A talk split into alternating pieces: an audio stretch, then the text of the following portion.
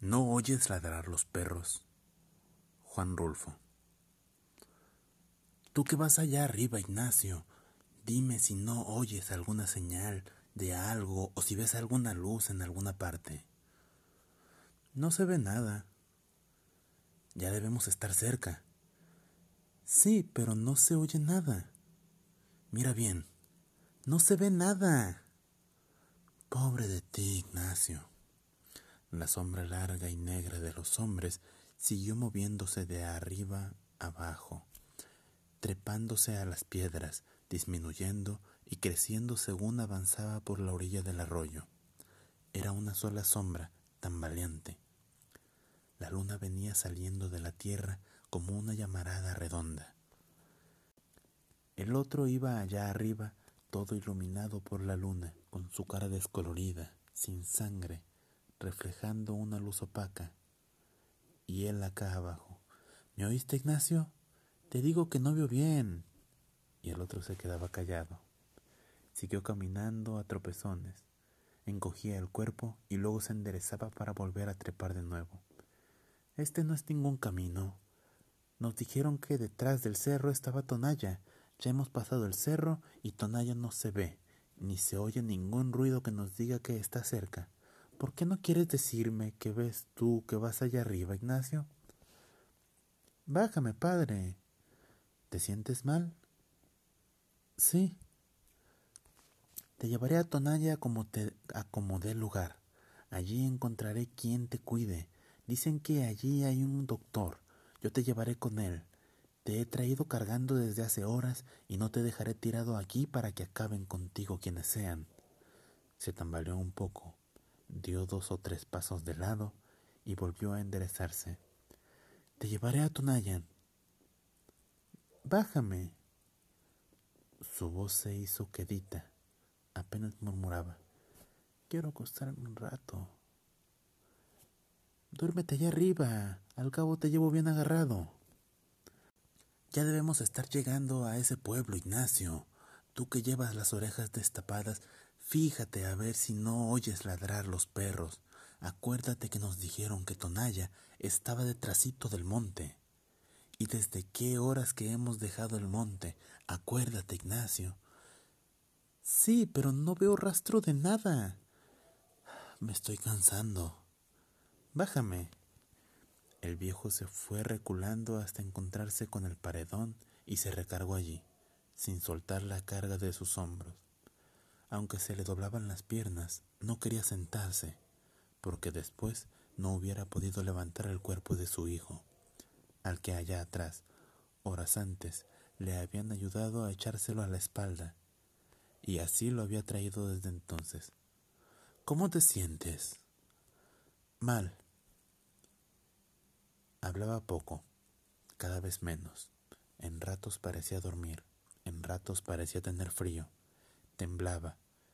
Sabía cuando le agarraba a su hijo el temblor por las sacudidas que le daba y porque los pies se le encajaban en los ijares como espuelas. Luego las manos del hijo, que traía trabadas en su pescuezo, le zarandeaban la cabeza como si fuera una sonaja. Él apretaba los dientes para no morderse la lengua, y cuando acababa aquello le preguntaba ¿Te duele mucho? Algo, contestaba él. Primero le había dicho, apéame aquí, déjame aquí, vete tú solo, yo te alcanzaré mañana o en cuanto me reponga un poco. Se lo había dicho como cincuenta veces, ahora ni siquiera eso decía. Allí estaba la luna, enfrente de ellos, una luna grande y colorada que les llenaba de luz los ojos y que estiraba y oscurecía más su sombra sobre la tierra. No veo ya por dónde voy, decía él. Pero nadie le contestaba. La luna iba subiendo, casi azul, sobre un cielo claro. La cara del viejo, mojada en sudor, se llenó de luz. Escondió los ojos para no mirar de frente, ya que no podía agachar la cabeza agarrotada entre las manos de su hijo. Todo esto que hago no lo hago por usted, lo hago por su difunta madre, porque usted fue su hijo, Por eso lo hago. Ella me reconvendría si yo lo hubiera dejado tirado allí, donde lo encontré, y no lo hubiera recogido para llevarlo a que lo curen, como estoy haciéndolo. Es ella la que me da ánimos, no usted. Comenzando porque a usted no le debo más que puras dificultades, puras mortificaciones, puras vergüenzas. Sudaba al hablar, pero el viento de la noche le secaba el sudor, y sobre el sudor seco volvía a sudar. Me derrengaré, pero llegaré con usted a Tonalla para que le alivien esas heridas que le han hecho y estoy seguro de que, en cuanto se sienta usted bien, volverá a sus malos pasos. Eso ya no me importa, con tal que se vaya lejos, donde yo no vuelva a saber de usted. Con tal de eso, porque para mí usted ya no es mi hijo. He maldecido la sangre que usted tiene de mí. La parte que a mí me toca la he maldecido. He dicho que se le pudren los riñones la sangre que yo le di. Lo dije desde que supe que usted andaba trajinando por los caminos, viviendo del robo y matando gente, y gente buena. Y si no, allí está mi compadre tranquilino, el que lo bautizó a usted, el que le dio su nombre. A él también le tocó la mala suerte de encontrarse con usted. Desde entonces dije, ese no puede ser mi hijo. Me acuerdo cuando naciste. Así eras entonces. Despertabas con hambre y comías para volver a dormirte. Y tu madre te daba agua, porque ya te habías acabado la leche de ella.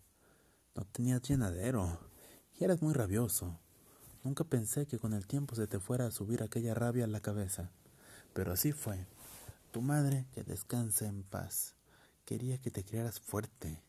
Creía que cuando tú crecieras, irías a ser su sostén no te tuvo más que a ti. El otro hijo que iba a tener la mató. Y tú lo hubieras matado otra vez si ella estuviera viva a estas alturas. Sintió que el hombre aquel que llevaba sobre sus hombros dejó de apretar las rodillas y comenzó a soltar los pies, balanceándolo de un lado para otro, y le pareció que la cabeza allá arriba se sacudía como si sollozara. Sobre su cabello sintió que caían gruesas gotas, como de lágrimas. ¿Lloras, Ignacio? Lo hace llorar a usted el recuerdo de su madre, ¿verdad? Pero nunca hizo usted nada por ella. Nos pagó siempre mal. Parece que en lugar de cariño le hubiéramos retacado el cuerpo de maldad. Y ya ve, ahora lo han herido. ¿Qué pasó con sus amigos? Los mataron a todos. Pero ellos no tenían a nadie. Ellos bien hubieran podido decir, no tenemos a quien darle nuestra lástima. Pero usted, Ignacio. Allí estaba ya el pueblo. Vio brillar los tejados bajo la luz de la luna. Tuvo la impresión de que lo aplastaba el peso de su hijo al sentir que las corvas se le doblaban en el último esfuerzo. Al llegar al primer tejabán, se recostó sobre el pretil de la acera y soltó el cuerpo flojo como si lo hubieran descoyuntado. Destrabó difícilmente los dedos con que su hijo había venido sosteniéndose de su cuello y, al quedar libre, oyó cómo por todas partes ladraban los perros. ¿Y tú no los oías, Ignacio? dijo.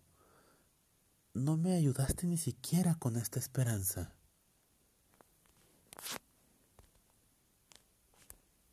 Mira a ver si ya ves algo, o si oyes algo, tú que puedes hacerlo desde allá arriba, porque yo me siento sordo.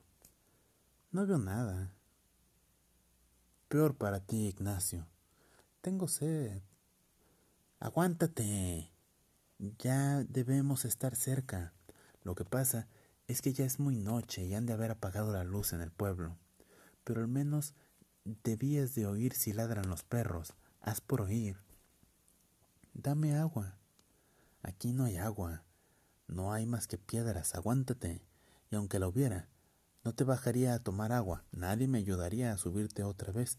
Y yo solo no puedo. Tengo mucha sed y mucho sueño. Mi nombre es Galen. Y en esta mañana de martes 6 de octubre, solo me gustaría recordarles que primero que nada debemos respirar.